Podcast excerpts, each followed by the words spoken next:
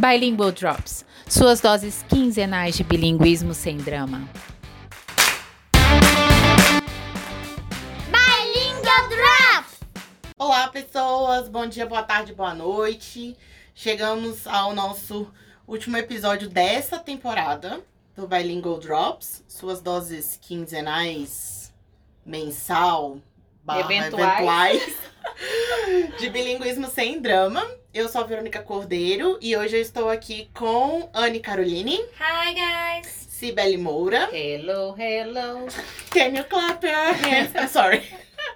e com a Saliha Loss. Hey! E hoje a nossa proposta para esse episódio é a gente fazer uma retrospectiva de 2020. É, eu sei, foi um ano muito difícil para todo mundo. Ninguém quer retrospectiva desse ano. Mas vamos lá, pegue seu chazinho, seu coffee. Se você for professor, você com certeza é adepto a café. Então, Minha gastrite. pegue seu café, pegue seu chá e vamos fazer essa retrospectiva desse ano. Que apesar de ter sido um ano muito difícil, eu acredito que se a gente for olhar, e a gente vai ter, vai encontrar alguma coisa para agradecer e para ser grato nesse ano. E quais serão as nossas expectativas para 2021? Mas aí a gente pode deixar bem aberto essas expectativas. É, a gente pode botar uma meta e depois dobrar a meta. Isso aí. Quem É. sabe eu reduzir? Depende Eu do. vou, eu vou começar dando um tom otimista. Eu acho que é uma, uma O característica. copo meio cheio. É, minha- eu não é, consigo, não consigo. Assim, eu vejo, ah, não sei o que é problema, não. não hã? Tem- vai ter solução, não tem jeito. E eu penso que, assim, é, realmente, 2020, principalmente para quem trabalha, né, é, com educação, foi um ano de muita, de muitas incertezas, né? A gente passou por muitas incertezas, mas também eu vejo que foi um ano de muito aprendizado, sabe? Eu vejo um ano em que a gente teve a oportunidade de aprofundar em conhecimento, em autoconhecimento, que normalmente, se a gente tivesse um ano corrente, né, um ano letivo normal, que talvez a gente levasse ali no automático, né? A gente tá ali, tem o nosso planejamento, vai fazendo as nossas aulas, vai acompanhando e tal. Mas acaba que a gente não, não tira um tempo, né, para de repente estudar um pouco mais, ou fazer alguns cursos, ou sei lá, enfim. E eu vejo que esse ano, apesar de, de toda a turbulência, de toda a loucura, de, né, do, parecer o Titanic afundando, sempre, né, a gente sempre tentando, né, respirar ali. Eu vejo que foi um ano que eu, eu pessoalmente, assim, foi um ano que eu evolui muito, que eu aprendi muita coisa, coisas que eu vinha deixando para trás, né? Então, eu consigo ver, eu consigo ver coisas muito positivas nesse ano, apesar de tudo. Eu, eu, eu tô no ritmo de Thanksgiving, sabe ainda? Be grateful. É, então eu sou muito grata à, à minha rede de apoio. Quando eu falo rede de apoio, eu tô falando diretamente dos professores que trabalham comigo, de vocês que convivem comigo. Porque a gente passou por momentos difíceis, a gente tá passando por um momento difícil, mas se a gente não dividir, se a gente não, enfim, quebrar a cabeça e achar uma solução juntos e ver que não tá só acontecendo comigo, enfim, a gente se fortalece. Então, é, foi difícil, está sendo difícil ainda, não, não sei se vai melhorar pro ano que vem, que eu digo assim, né? Já para fevereiro, se vai estar um pouco melhor a nossa situação. Porém, me sinto grata por essa rede de apoio, por contar com vocês. Oh. Mas de verdade. E eu acho que assim, foi um ano que, apesar dos pesares, o Bilingual Drops nasceu, gente. Sim. Então, assim, Nasceu em meio à adversidade Sabe, de foi 2020. E, e foi e é um ano pra gente ser muito grato, né? Eu acho que todo mundo que a gente conseguiu alcançar, todos os professores ou pessoas di- diretamente envolvidas ou indiretamente envolvidas na, na educação, e a gente conseguiu alcançar vocês e a gente se encontrar e ter essa ideia do Bilingual Drops e de, de, lev- de- de compartilhar com vocês o que, que a gente passa. E, e é isso. Então, eu também sou muito grata esse ano por isso. E por todo o aprendizado. Gente, pelo amor de Deus, que aprendizado foi esse? Esse ano foi um negócio assim. Meu pós-doc. Foi, é, editar vídeo, entrar em. por- Porque por mais que a gente tenha uma noção é, é a prática que vai trazer todo a aquele. leva a perfeição, a perfeição. mesmo, né? Então, assim, gente, se eu pegar a minha primeira videoaula de 2020. Não, mas de verdade, é um exercício que eu convido todos vocês, professores, a fazer. Pegue a sua primeira videoaula de 2020, lá quando tudo começou, e pega a sua última. Você você vai conseguir ver o seu, seu evolução. avanço, a Gente, eu evolução. enjoei da minha voz. Eu. Não aguentava mais ver naquela tela. Eu já tava assim, já passando mal. Então, ou seja, nunca daria pra ser youtuber, principalmente atriz. Gente, vocês gostam? Vocês conseguem assistir, assim, o que vocês eu produzem? me sinto. Eu tenho um problema com isso. Eu, Eu não- fiz, eu não. fiz umas webséries, eu participei de umas coisas. Eu me sinto mal me vendo, assim, eu tenho É. vergonha de mim. Sim, Ainda mais porque Sim. no meu caso são, não são videoaulas, né? São aulas síncronas foram gravadas. Hum, Então não houve um preparo para aquilo ali, assim, Uhum. né? No que ia ser dito exatamente, o ensaio. Improviso, E a gente Uma lida né? com o o Uhum. inesperado. A gente lida com É. isso pra todos os dias. É, eu. Tem duas coisas que eu gostaria de falar. A primeira é que eu ouvi muito recentemente que nós estaríamos. Eu retornei bem recentemente pro ensino presencial, né? Aí nessa metade presencial, metade remoto. E aí, quando a gente foi retornar, eu escutei que nós estaremos entrando no terceiro ano letivo, em 2020. Sim. Isso pra mim, eu vi aquilo uma coisa tão óbvia. Foi assim, meu Deus. Eu achei que eu não ia sobreviver mais uma vez, né? Agora no retorno, eu acho que eu fui a última aqui a, a retornar, né? E eu fui a que sempre, né? Drama Queen, eu fui a que sofri mais e que pensei mais sobre isso, eu continuo pensando sobre como as nossas relações estão acontecendo. E, e para mim aquilo foi, meu Deus, eu não vou dar conta mais uma vez. E como a Verônica colocou, não tá fácil. Não é fácil, não está bom, não está agradável pra ninguém. Mas eu tô lá, eu tô fazendo e eu me dispus, né? Eu não não abandonei. Eu fui lá e falei, tá bom, eu não sei fazer isso aqui. Eu até falei até com as crianças, eu falei, gente, vocês vão ter que me ajudar porque eu não sei fazer isso aqui. Tô aprendendo. E mas tô lá, tô, tô tentando aprender, né? E a outra coisa é que eu sou aquela pessoa, né, que a folha caiu, eu falo, ó, a folha caiu, vamos pensar sobre essa folha que caiu, por que essa folha caiu? um minuto de É. silêncio pela folha. né? E reflito penso, né, e tal. Gente, desde 12, 13 anos eu amava ler Clarice Lispector. O Ovo e a Galinha eu li mil vezes e ficava É tipo, isso, tá aí, gente. Ah, Tá assim- aí onde começou tudo. Assim começa a reflexão. É, aí, né, explica muita coisa. Quem não leu, leia o Ovo e a Galinha. E Comente, deixa nos comentários o que você achou. Mas aí eu penso muito sobre esse ano, né? E, e me parece que houve. é, há uma necessidade de mudança, né? Em diversos setores, inclusive na educação. E aí tem duas coisas que aconteceram. Primeiramente, eu acho que no nosso país houve muita aquela discussão, os professores estão querendo obrigar as crianças que não têm condições a estudar, né? E tal. E a, mas o que aconteceu foi que a, a pandemia ela evidenciou o que já existia. O que muitas vezes era invisível, por exemplo, o sofrimento dos professores, por exemplo, a desigualdade do nosso país, por exemplo, Uhum, quão difícil social. é você acompanhar uma criança pedagogicamente, quantas crianças são abandonadas pelas famílias, né, e são entregues às instituições para que eduquem essa- essas crianças. A pandemia, eu penso num lado positivo nesse sentido. Agora, o que a gente vai fazer com isso é uma outra questão. Eu não sei se vamos pegar isso e vamos evoluir nesse sentido. Eu gosto de acreditar que sim, mas saber que a pandemia evidenciou várias coisas que a gente já tinha se acostumado a esconder, né? A gente tem aquele termo socioeconômico no Brasil dos brasileiros invisíveis, que são as pessoas que vivem abaixo da linha da miséria, né? E eu acho que tinham muitos problemas que haviam se tornado invisíveis. E a gente acabou tendo eles jogados assim na nossa cara com a pandemia, inclusive essa situação da educação, né, da sobrete... Houve um momento aí, eu me lembro da pandemia que teve um ou dois dias que os professores foram aplaudidos. E aí eu acho que, Enfim. Né, eu penso, é, enfim, Foi, mas eu penso Os nesse guerreiros, sentido, né? Os heróis da pandemia, né? Que É. estavam conseguindo fazer a É. educação é, prosseguir mesmo, né? Em meio à pandemia. Mas foi aquele, Foi né? um burburinho, né? É, foi um sopro, É, né? passou. E aí o professor de novo Mas eu acho que é isso, vilão. eu tiro isso desse ano. Eu tiro que a gente. Chegou um momento, como eu sou muito reflexiva, eu acho que chegou um momento universal em que a humanidade do jeito que tá não caminha mais para frente. Tem até uma uma matéria da revista super interessante que se eu não me engano é de 2018, em que eles é, tem todo um estudo lá, enfim, você pode concordar, discordar, enfim, é só eu achei muito interessante que eles fizeram um estudo comprovando que a humanidade entrou em declínio intelectual Sim. naquele ano, né? Uhum. Então, assim, isso é muito visível. Pelo menos pra mim é muito visível, né? Sem apontar dedos, pensando até sobre mim mesma.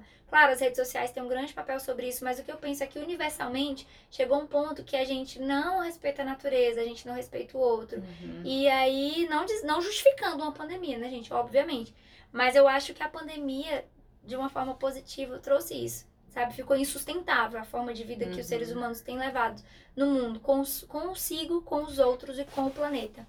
E aí a pandemia deixou isso muito evidente, né? Teve aqueles es- microestudos sobre a questão da poluição nos momentos que as pessoas ficaram em casa, né? Que são questionáveis, mas existiram. Então, assim, é- eu acho que pra mim a pandemia trouxe muito isso, de evidenciar tudo que a gente tá fazendo de errado e dando uma chance tragi- muito trágica Uhum. Pra a gente, gente possa pensar refletir. e melhorar. Eu, eu vejo isso também como um lado positivo. Por quê? Porque nós nos adaptamos, como você disse, nós tivemos como se fosse três anos num ano só. Foram três adaptações diferentes e nós nos adaptamos. Então, o que que tá faltando? Me diz, o que que tá faltando pra gente adaptar, por exemplo, é, a educação né, da escola pública para uma coisa melhor? Uhum. né? É impossível? Claro que não. Olha o que a gente fez esse ano. Então, o que está faltando? É, acho que é o momento que a gente tem que se questionar isso, sim. Claro, não só, não estou falando somente dos professores, estou falando dos governantes e Sim. dos gestores que estão lá né, à frente das escolas, estão lá remanejando os recursos que eles recebem. Então, o que está faltando? Acho que ficou muito claro, por exemplo, assim, lá vou eu, né, fazer uma analogia. Com o contágio, alto nível de contágio desse vírus, ficou muito claro que a gente é altamente influenciado pelo outro. Que a gente não existe sozinho, que a gente não importa sozinho, né? Então a gente viu aí várias, é, vários momentos de romantização, por exemplo, do professor que imprimiu todas as tarefas na sua casa e colocou um monte de sacolinha de mercado no portão e deixou para os meninos passarem porque a escola pública não tinha condição de oferecer para aqueles meninos de baixíssima renda, né? E aí, lindo, muito bonito mesmo, porque é isso que os professores fazem, né? Eles vão, é, é- eles receberam aquilo ali, eles vão fazer. Mas cadê o resto da população? Sabe? Envolvido na educação. Exatamente. Aquelas pessoas são cidadãs que precisam ser educadas para essa sociedade. A gente vive em sociedade. Então eu fiz essa analogia também nesse momento do vírus, sabe? A gente é contagiado por tudo e a gente contagia tudo. E quando a gente fala em envolvidos na educação, a gente não tá falando pra ficar dando pitaco em coisa que Sim. não se sabe. Fazer o seu papel, Mas né? é fazer o seu papel, porque eu acho Papel enquanto cidadão, Sim. né? Eu acho, assim, fantástico o fenômeno de quando a gente vai falar sobre uma reforma que a gente mudou, e aí a construção da, B, da BNCC, ou enfim, até mesmo a questão desse ano mesmo que saiu os parâmetros né, curriculares nacionais para educação bilíngue, era um mundo de pessoas que não são da área de educação, que não são estudiosos da área de educação, que não são professores que estão ali no dia a dia dando pitaco em coisa que É verdade. Sabe, eu não sou médica e eu É. não fico ali dando pitaco na medicina. Por quê? Porque eu né, não estudei, eu não sei. Então, eu acredito que ainda se tem isso. As pessoas gostam de ir lá, de, de, de dar a sua opinião, sem ter um embasamento. A gente até comentava sobre o uso indiscriminado do, do, do ensino híbrido. Mas o que aconteceu em 2020, quando a gente retornou para as aulas presenciais, não foi ensino híbrido. Ponto. Assim, ah, eu vou colocar, vou usar essa nomenclatura. Por quê? Porque é mercadológico. Mercadológico. Não foi. Dá só outro nome. Ah, São apenas espaços físicos diferentes que as crianças estão. Não é ensino híbrido. Se você não sabe o que é, tem um livro aí. O nome é ensino híbrido. Procura, vai estudar. Tô nervosa. Acho que o próprio conceito é muito simples, né, gente? Mas é isso, assim, a gente não tem feito o nosso papel. E mais uma vez a questão da pandemia traz, né? É, foi-se necessário o uso da máscara, né? Uhum. Fez-se necessário o, a- o respeito do- dos espaços físicos, de estar em casa. Vários papéis social, é, sociais que você deveria ter cumprido enquanto É. cidadão. E eu acho Sabe? hein, Qual era o seu papel? Eu acho que tá faltando um pouco, retomando um, um bate-papo que a gente estava tendo antes de, de gravar, E aí, trazendo um pouco do que a Salira falou, né? O que que tá faltando? Tá faltando letramento cívico, Sim. né? Tá faltando letramento cívico, tá faltando letramento social, tá faltando as pessoas elas se sentirem responsáveis, né, por tudo o que acontece. E assim, e, e, e, e é um papel da escola, sabe, problematizar, né? A escola, eu acho que é essa questão do, dessa mudança, né, de papel da educação, que veio, que já vem, vem acontecendo, mas que foi muito evidenciada com a pandemia. Né? A escola ela não pode ser vista como um espaço de, é, é, de deixar a criança lá enquanto o pai está trabalhando. A escola ela não, não pode ser vista como um espaço para o professor vomitar conteúdo pra, pra, em cima das, das crianças que podem muito bem acessar o Google ou fazer né, qualquer outro tipo de consulta em qualquer outro lugar que, que tenha as respostas ali. Eu acho que a escola ela tem esse papel de, de letramento crítico, letramento social, letramento crítico e a gente precisa pensar nisso, né? A escola enquanto instituição, a escola ela não é um, um espaço, né? A escola é um, é um conceito, né? E que é formado por pessoas. Pessoas formam a escola. A escola vazia, ela é só um prédio. Então, é, eu sei que é difícil, né? Às vezes, é, nós professores, né? Nós educadores, a gente se sente sozinho né? Às vezes a gente se sente soldado só, né? Soldado de um exército de homem só. Mas eu acho que né, a partir dessas reflexões a gente pode pensar em como promover esse tipo de letramento. Né? Ah, Por isso que eu falei da rede de apoio. É justamente isso, é você partilhar e você ver que você não está sozinho. E isso é extremamente importante.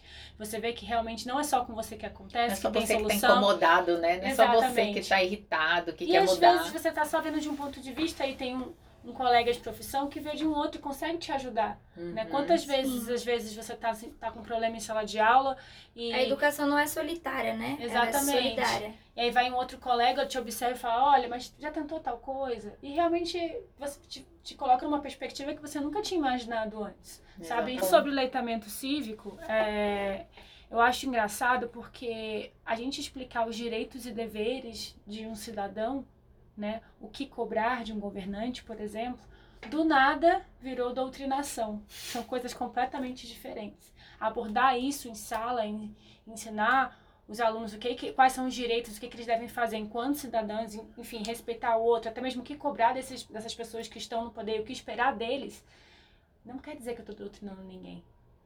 A educação libertária, né? Quando a gente faz. É, outro dia eu conversava sobre homeschooling, né? E aí eu tenho uma posição bem radical em relação a isso, porque eu acho que as relações. E aí, gente, opinião minha, tá? Agora não é fato, agora é opinião. É, eu acho que o- as relações que se constroem dentro da escola, elas são insubstituíveis, sabe? E as coisas que acontecem ali, elas podem acontecer de outra forma, mas da forma que acontecem ali, elas não acontecem em outro lugar, em outro espaço, em outra circunstância. E aí o que que acontece? Eu conversava com alguém, e aí eu dizia o seguinte, que a gente tem na- dentro da escola uma oportunidade maravilhosa de experimento de micro sociedade, sabe? A gente tem papéis hierárquicos, né? A gente tem uma convivência de lugares, né, comuns, espaços de convivência. A gente tem horários, a gente tem direitos, a gente tem deveres, né? Então, assim, quando eu trago essa perspectiva da educação libertária, é nesse sentido. Se a gente dá àquele estudante o direito de falar sobre si, né? De decidir o que quer, o que gosta, o que pensa, né? Dar a ele o direito de voz, de escolher alguma coisa, né? Um, um ponto da aula que seja, um dia da semana que seja. Quando a gente faz uma votação, que é uma coisa que eu faço muito desde a educação infantil, são votações com as crianças para que entenda-se como funciona o sistema, que na minha opinião é o que funciona melhor até hoje, que é a democracia, né? É uma oportunidade que a gente tem de fazer isso que a Salia está dizendo, né? De, de praticar o que vai ser necessário enquanto cidadão. E é por isso que a gente bate tanto nessa tecla de que a escola não é reprodução de conhecimento, não é depósito de criança, porque ali ele está exercendo-se enquanto pessoa integral que é Uhum. E, com, e a sua identidade de cidadão, que vai precisar ser exercida dentro da sociedade. Se a gente prende as crianças e não deixa que elas falem nada, Como espera-se que aos 17 anos ele vai decidir uma profissão, ele vai começar do nada a respeitar as pessoas, Volta aprender aos 16, né? a compa é, volta aos Volta aos 16. 16. Como que ele vai aprender a compartilhar opiniões, a respeitar a opinião do outro se a dele nunca é respeitada? Que tenhamos em, em mente e que, e que, enfim, a, a escola oportuniza isso tudo, mas em um ambiente controlado ao mesmo tempo. Sim, sim. É né? Então verdade. eles estão ali justamente para Sim, aprender pra como lidar. aprender. É, ali É um teste e erro menos trágico, Sim. né? É. Do que é na, na realidade, digamos Não assim. tá ali só pra aprender matemática. Na vida social macro, né? Realidade não, porque a escola é, é real o tempo inteiro. Salir, enquanto você falava sobre a questão da doutrinação, eu me lembrei de, uma, de um, um artigo que eu li há pouco tempo, eu não vou me lembrar de quem é, mas é, é muito bom. E ele falava sobre essa questão, né, de todo ato, ele, ele ser um ato político. Né? Sim. Tudo tem um embasamento político, tudo, tudo que é feito, tudo que é dito tem um, um- serve a algum propósito, né? Sempre tem alguém que vai ser favorecido e alguém que não vai. Sim. Tem interesses, né, em cima disso tudo. E as pessoas confundem muito quando você usa esses termos. As pessoas confundem política com partida- Partido, é. partidarismo, Uhum. questões partidárias.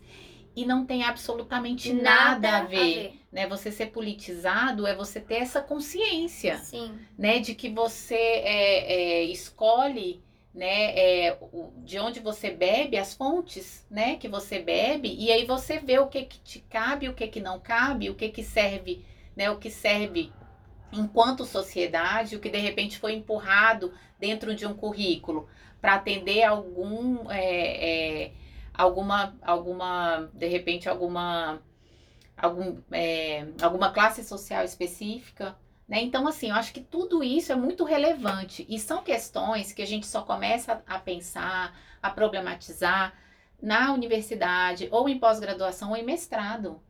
E eu acredito que isso é um desserviço. Sim. Eu acho que esse tipo de reflexão, esse tipo de, de problematização, ela tem que começar na escola cedo. Não quer dizer que ninguém está doutrinando, não, né? É longe disso.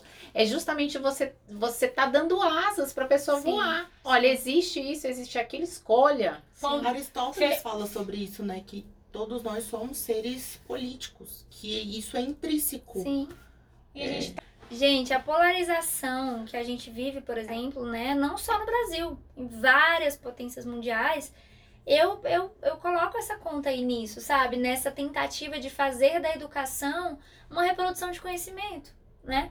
E não de formar esse cidadão. E quando eu falo em formar esse cidadão, gente, a gente não tá falando aqui de coisas mecanicistas, né? Como já foi a educação. Exatamente. Anteriormente. Tecnicista, É. bancário, conhecimento É, bancário, a gente não tá disso. falando disso. Até porque aí vem uma outra coisa, educação financeira, né? Que aqui no Brasil as pessoas não têm. E FAI me coloco nessa conta.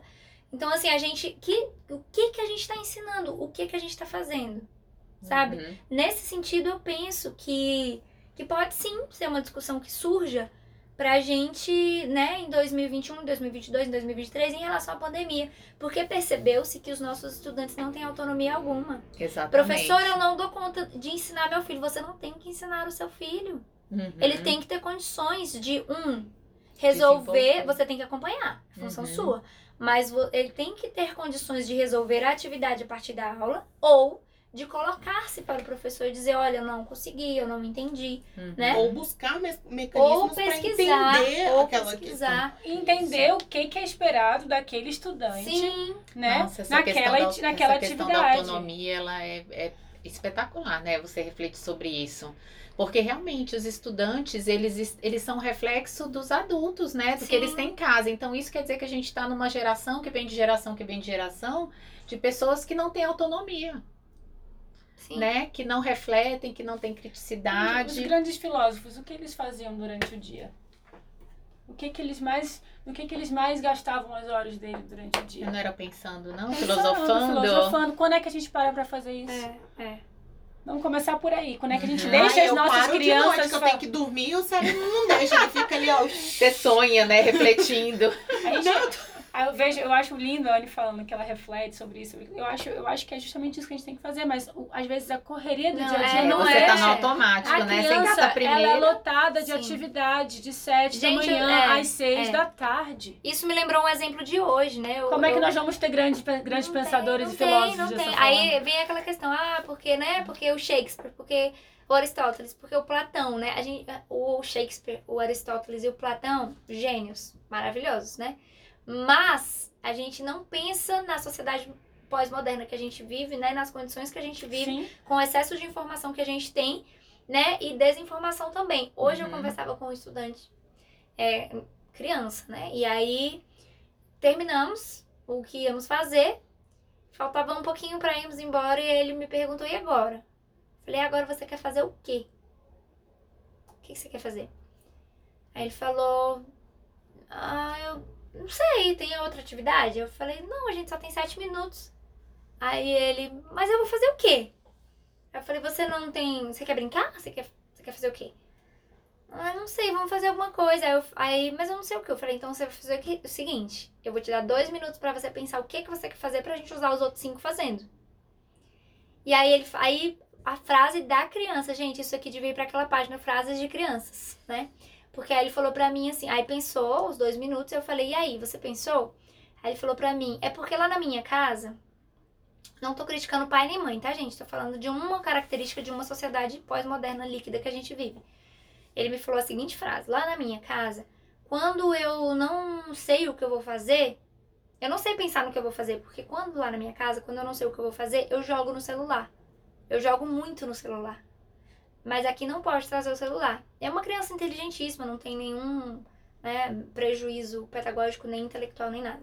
Mas é assim, aí eu falei, nossa, dava pra ter isso aqui, dava pra destrinchar em pesquisas e pesquisas. A gente fala muito sobre isso, mas o que que a gente, né, tem feito pra oportunizar esses momentos de pensar? E aí eu falei pra ele, eu falei, não, então eu vou te ajudar agora a pensar esses outros cinco minutos. O que que você gosta de fazer nisso aqui? Que não pode ser no celular. Não que tenha problema, a gente não tem problema nenhum. A gente tem que praticar esse letramento digital. As pessoas confundem achando que a gente tá proibindo usar. Não é isso. Eu utilizo nas minhas aulas. Joguei Among Us com os meninos esses dias, foi incrível. Sucesso, garantido. Muito bom. Também Mas aí o que que acontece? A gente tem que se aquele celular está não só para criança, tô falando pro adulto mesmo, está substituindo o nosso momento de pensar, Hum, é. Tem alguma coisa errada. tem. Outro dia eu conversava com uma amiga que está lendo é, Mulheres que Correm com os Lobos, né? Não sei se vocês já leram, mas é um livro que causa muitas reflexões e ele é demorado. E aí ela falou pra mim, ah, agora eu tô naquela parte, spoiler, spoiler alert. É, eu tô naquela parte que ela fala sobre você se exercer, sobre você estar consigo, né? Ela falou, mas como é que a gente faz isso? Eu falei, é, eu confesso que eu já não sei mais como que a gente está, né, consigo, como que a gente pensa pra evoluir, pra ser um Aristóteles, pra ter um outro Shakespeare, pra ter um outro Platão. Não sei, porque a gente não tem tempo pra isso. E o tempo que a gente tem, a gente, ele, ele muitas vezes, não tô demonizando a rede social, que eu não sou essa pessoa. Mas muitas vezes ele é roubado pelas mídias sociais, né, a gente? Eu acho que muitas para. vezes Ana, também... esse seu aluno ele não era libriano, não? Indeciso? ah, não sei. Pode ah. ser que seja, pode ser que seja que sim. Eu acho que até pra entender os nossos sentimentos, pra entender o que a gente tá sentindo, o que tá se passando, pra gente não confundir isso, talvez uma é, raiva momentânea por um ódio, talvez uma dor física com a emocional ou vice-versa. Eu acho que também aí é, entra a importância é, das aulas de teatro, que Sim. antes eram tão praticadas e têm sumido nas nossas escolas, Sim. porque elas nos, é, nos ajudam a compreender como a gente está se sentindo. Sim. Enfim, eu acho que eu não sei onde eu vi um estudo desse, eu não sei se foi. Acho que eu li um livro sobre isso, eu estava falando com o Rafael, algum, momento Sim, da minha eu, vida. eu tenho um histórico, né, de artes cênicas, apesar de ser super introvertida. Eu fiz teatro do ensino do fundo de 2 até o ensino médio, trabalhei com teatro anos e anos, entrei na universidade para fazer artes cênicas. E aí a gente lia muito sobre a alteridade, né? Porque o ator é esse que pratica a alteridade o tempo inteiro. E aí ao praticar a alteridade, você tem que estar em si para você conseguir ser o outro.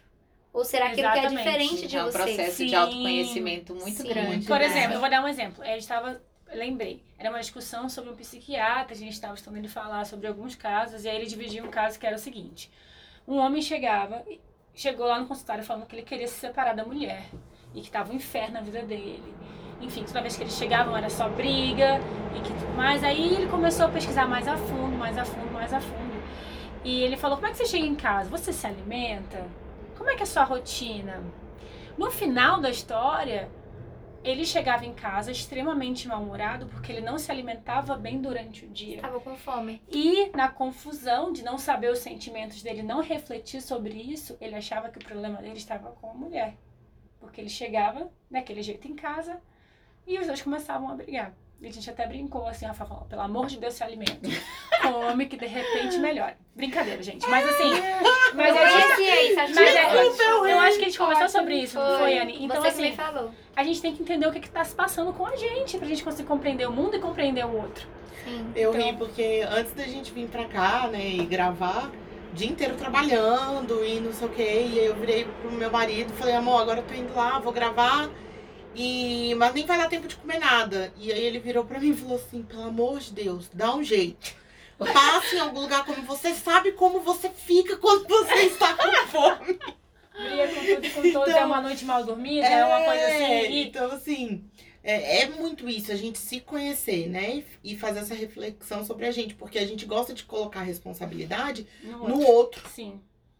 né? E às Sim. vezes tá tudo ali dentro da gente, com a gente, né? Então Sim. isso é. Eu acho interessante que a gente tem falado tanto, né, sobre é, trabalhar as, as- o socioemocional, né, as competências socioemocionais dos estudantes. Eu acho, é, assim, é, é meio hilário, né, o que acontece em termos educacionais hoje em dia.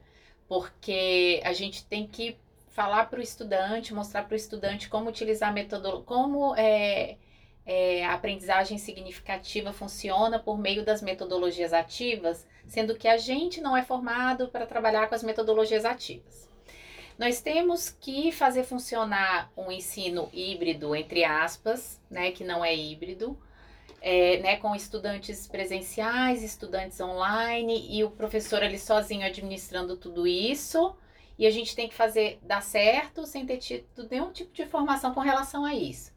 E aí a gente tem que trabalhar nos estudantes as competências socioemocionais, sendo que e Nem- as nossas, né? E vo- você Sim. tá bem resolvido? Tá tudo bem com você? Como que você trabalha as competências socioemocionais, socioemocionais do outro se você não tá bem com você, né? Se você é em grupo, se você não se encaixa num grupo, se você não se sente pertencendo, né? É, A gente que trabalha direto em muitos lugares, às vezes a gente não, não, não, não se vê nesse lugar de pertencimento na instituição Sim. né? Você, a gente não se sente apoiado. O professor sempre tem essa, essa questão, né, de estar sempre se sentir só, né? Apesar de ter um grupão ali, você você enfrenta os seus demônios sozinho, né? Sim.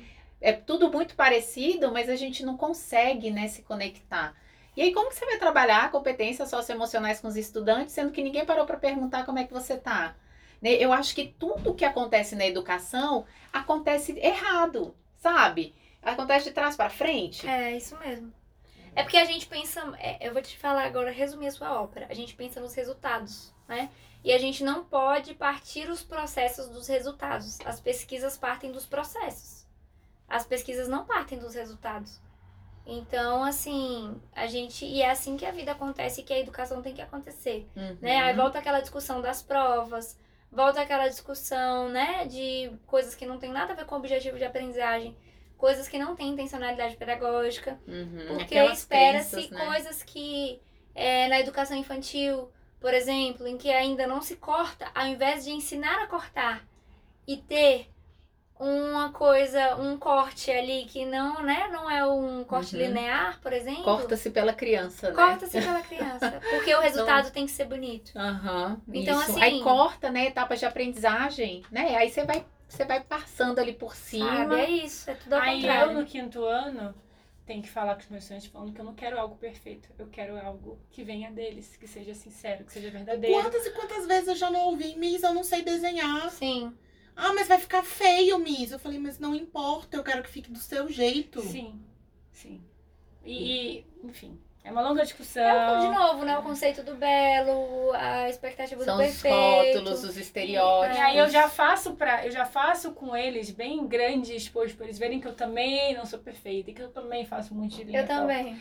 Enfim, que nós estamos juntos nessa, mas o que a Sim. gente tem que sempre buscar é melhorar. Só Gente, isso. sabe uma besteira que eu fiz, que você lembrou agora, né? Do, do- coisas que a gente faz, assim, que a gente também erra propositalmente pra mostrar para assim, pros alunos que a gente erra. E esse eu lembro que foi pensado. A gente foi mudar, mudou o mês, acho que foi de outubro pra novembro, quando virou o mês. Eu sempre tenho o calendáriozinho e dessa vez eu coloquei o calendário digital pros meninos, né, durante o mês de outubro. Quando eu fui mudar, eu lembro que foi, sei lá, primeiro de novembro, não, foi feriado. Enfim, foi, foi em novembro lá. E no, no primeiro dia útil de novembro que a gente foi dar aula, e eu entrei com o calendário de outubro ainda na sala. Então, quando eu entrei lá no Zoom, coloquei, passando os slides para outubro. Os, os alunos, eles, sabe assim, foram lá no happy place deles, mais feliz do mundo, tipo, Miss, você errou, você esqueceu de mudar. Ah, E eu falei, humanizou. gente, e agora? O que, que a gente pode fazer? Porque eu esqueci de mudar. E aí foi muito lindo, porque partiu deles. Eles falaram, não, Miss, não se preocupa, a gente faz assim, ó. Aí eles fizeram um X no October, escreveram November, sabe? E depois colocaram a data, e depois cortaram lá. Ah, não, não era Tuesday, era Wednesday. Não vou lembrar agora, mas eles mesmos fizeram. Então, assim, olha uma coisinha Olha quantas Tão- habilidades e quanto vocabulário você praticou com uma coisa tão simples que às vezes alguém de fora, mais uma vez, né? Os dedinhos que vêm lá de fora, mas que não tocam. Eles só apontam, eles não tocam, né? Pra resolver nada. E como alguém de fora poderia pensar que a professora louca é essa, que não sabe nem que dia é hoje. Né, né? nem mudou. Ah lá, E, e aumenta essa a aula nem foi preparada. deles. É, sim, Aumenta a gente. autoestima deles. Eu falo e, e eu não, eu realmente eu não tenho muitas habilidades nesse sentido. Eu tenho outras habilidades, mas não tenho habilidades, por exemplo, no sentido de desenhar. Eu sempre falo, eu falo, "Ih, gente, meu desenho é pra ser engraçado. E aí hoje em dia, como eles já acostumaram, fala assim, não, o seu tá bonito e usa minhas frases, você tá aprendendo. Ai, que gracinha, você eles tá estão te apre- motivando. Você tá aprendendo. Que gracinha. Sabe? Então, assim, lindo. Ai, e, gente, eu queria trazer, é, já que a gente está falando aí sobre retrospectivas e perspectivas, sobre. Eu encaminhei no nosso grupo há uns dias um- uma foto que falava assim: Educação do Futuro de uma escola em Barcelona, se eu não me engano. Aquilo E era aí- real? Ai, É eu já real. tô tendo, Ai, eu já tô tendo palpitação Era real, aqui. isso era muito real. Eu já Eu era. não sabia que era E fosse aí- realmente assim algo. Não, super real. E aí os estudantes, assim, né, cada um com seu computador, fazendo suas coisas, o, o formato de aula tradicional, né? Aquela uma lousa na frente, mas eu nem vi professor ali. É, E aí eu acho que era crianças- uma lousa digital, É, né? Mas não tinha professor, não me lembro de ter visto essa figura. E os estudantes por si só, numas cadeiras já bem tecnológicas, com computador. E aí realmente é uma. É uma falando né, que essa é a educação do futuro, né, em, em, não sei, em, em tal escola, em Barcelona, já estamos no futuro da educação. Eu acho E aí eu que fiquei me perguntando. Desculpa. Tinha, Ele prova- professor. Provavelmente ele pé, tava Mas ele não tava. Interagindo. É, ele tava em pé, assim. E aí, essa, essa figura tecnológica, né, da escola, assim, tudo né, informatizado, me fez refletir muito sobre o futuro da educação. Se é esse mesmo futuro da educação que a gente quer, é isso que é o futuro da educação? É, a tecno é tecnologia? É isso? E aí, eh, eu fiquei refletindo muito sobre as interações. A importância das interações, gente, em tudo que a gente faz na construção de conhecimento coletivo. A partir do momento que você está ali centrado na máquina, que tipo de interação você Sim. tem? Você tem uma interação virtual com outras pessoas? E aí eu, eu mandei logo em seguida uma outra foto com uma, uma, uma, uma aula acontecendo no meio da floresta, né? E aí eu, eu fiquei pensando sobre isso, sabe? Eu acho que a educação do futuro, é essa educação que a gente se reconecta, sabe? Com, com o meio ambiente, com a Sim. nossa essência, com quem a gente E é, que com as pessoas que estão é do um nosso lado. Na verdade, é uma Não, evolução muito é grande, muito porque ainda não É um- houve isso. É uma, é uma descoberta, uma Se a gente continuar redescoberta. pensando que o futuro da educação ele é tecnológico, tem alguma coisa muito errada acontecendo com a gente. Não, e tem- Especialmente e aí, depois não desse s- ano todo. É assim. importante lembrar que a foto que você mandou, que tudo era high-tech, as crianças estavam enfileiradas. Então, assim, a gente Formato de sala de aula tradicional. tradicional, aquelas crianças enfileiradinhas olhando pra frente, que seria Olha. pro quadro. Mas E o professor- pra tela. O profe- É, dessa vez ali na tela, o professor continua em posição de destaque, porque tá todo mundo sentado e o professor tava de alguma forma ali em pé. E, gente, tá, tá muito errado isso. A gente não pode fazer. Eu, eu pensei muito no que você falou do pós-modernismo líquido, né? É, dessa educação pós-abissal. Você falou do abismo. É, realmente, a pandemia ela fez com que a gente visse esse abismo, né? O abismo entre o norte e o sul, né? Quando a gente fala nos, no continente americano em si. qual- Até dentro do Europa. Brasil, né? Qual é a diferença do norte e do sul? do As Brasil? diferenças É bem diferente. Norte e Sul, o, o abismo educacional, o abismo social, o abismo econômico.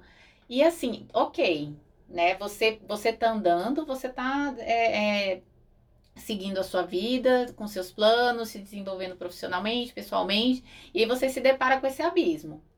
Eu acho que é a hora que cai a ficha daquele letramento que você, opa, peraí, tem alguma coisa errada no mundo? Tá faltando, né? Então, o que E- que tá faltando? Por E, que, é, exato, o que, e que aí, eu- aconteceu que a gente não conseguiu evitar tantas É, mortes? E o que fazer, né, agora? Né, nessa, agora que você já Sim. contemplou o abismo, você tá sentado na E beira. agora? E agora? o que, que você É, faz? Eu acho que essa é a visão, assim, se tivesse uma visão pra encerrar 2020, eu acho que é essa. Uhum. E aí agora a gente tem que. Eu penso muito nesse abismo, lá vou eu, né? É, tem esse abismo e tem esse buraco, e a gente vai passar e tem que ser juntos. Porque se eu pular sozinho, eu vou cair nele. Exatamente. Eu, eu penso muito nisso. Só mais um, um comentário sobre as interações.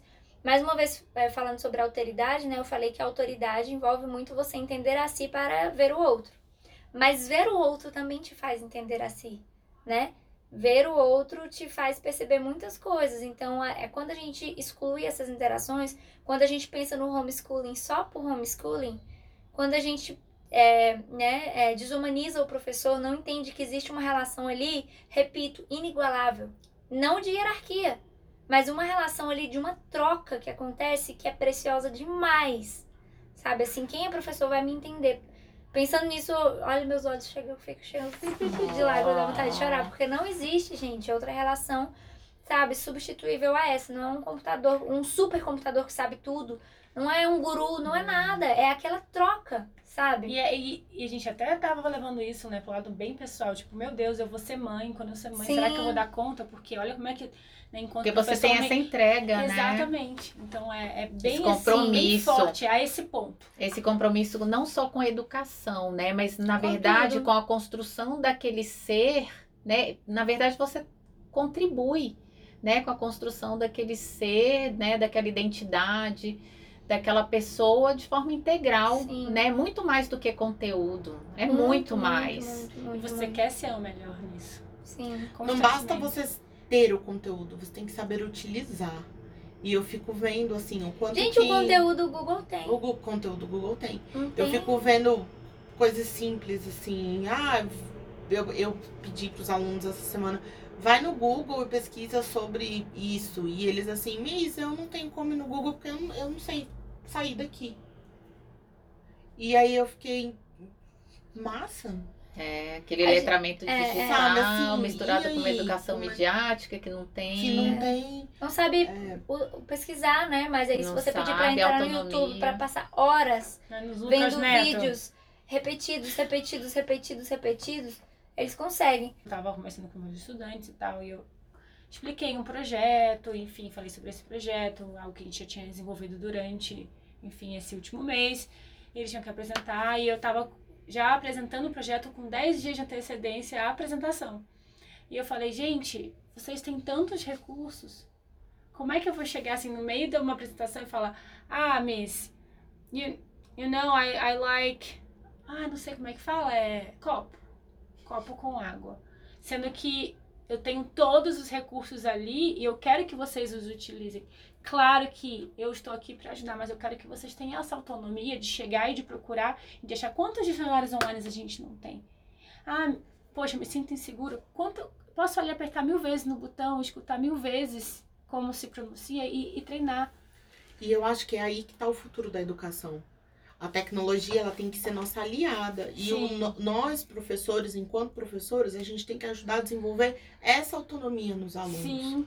A gente não tá ali para dar resposta. Resposta o Google tem. Eu acho que a gente Sabe? é a questão de você de você ensinar essa questão dessa visão crítica que os estudantes eles têm que ter Ensinar a pensar, com tudo, né? com tudo que tem na rede, né? Você entender a internet não como um, um www que você digita e, e ninguém sabe que você tá ali. A internet ela é, um, é um lugar. Ela é um lugar onde você tem que ter muito cuidado com as informações que você coloca ali, né? Então eu acho que falta muito isso também. A gente está vivendo a era da desinformação. Sim. Justamente porque falta nos estudantes essa, essa autonomia e essa, esse discernimento para saber no que, que acreditar, no que não, para não ficar passando fake news por aí, para não ficar replicando coisa falsa. E eu acho que, que tem tudo a ver com essa questão da gente achar, de várias pessoas, né, que acham que a tecnologia ela veio como uma forma de substituição. Substituição. É aquela conversa do livro físico e do livro digital, né? Exatamente. Do jornal físico e do jornal digital, né? Que a gente Uhum. já tem há anos e anos e Um vai substituir o outro? Bem, não, eles se complementam. Exatamente. E a E gente é- precisa de- dar esse suporte com relação a esse, esse entendimento crítico do que, que acontece né, nas redes. Assim, eu acho extremamente importante.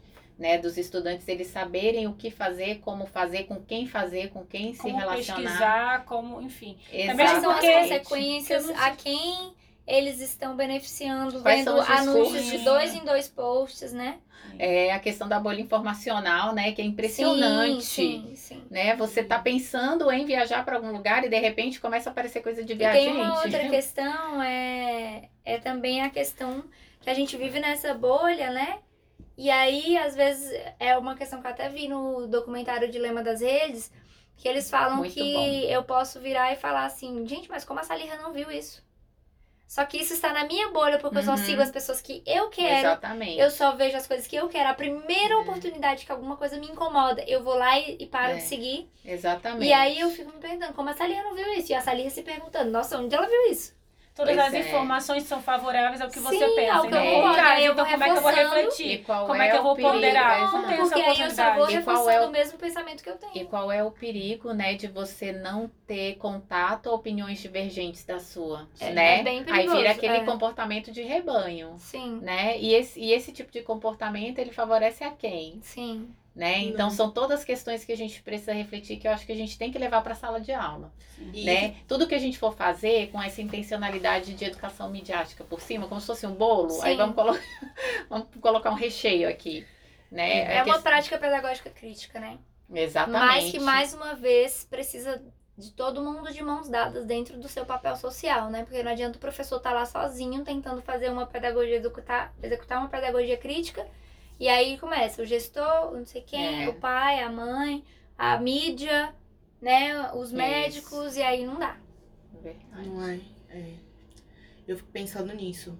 Então, pessoas, eu acho que é isso. Vamos pegar todos esses esses pensamentos e todos esses insights e todas essas perguntas sem respostas, porque não tem problema nenhum essas perguntas não terem respostas ainda.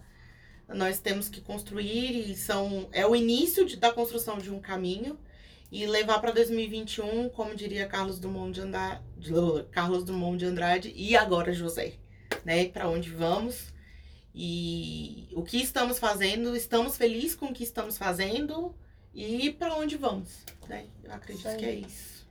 Sigam a gente no Instagram, arroba Bilingual, Bilingual Drops. Drops. Podem mandar e-mail, entre em contato com a gente, bilingualdrops.gmail.com.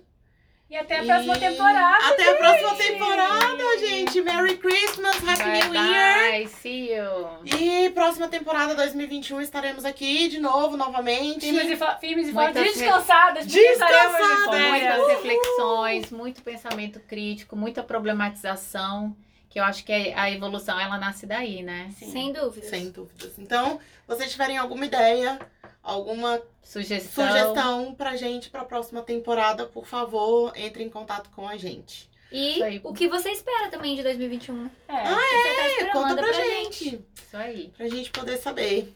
Bye, bye. Bye. bye. bye.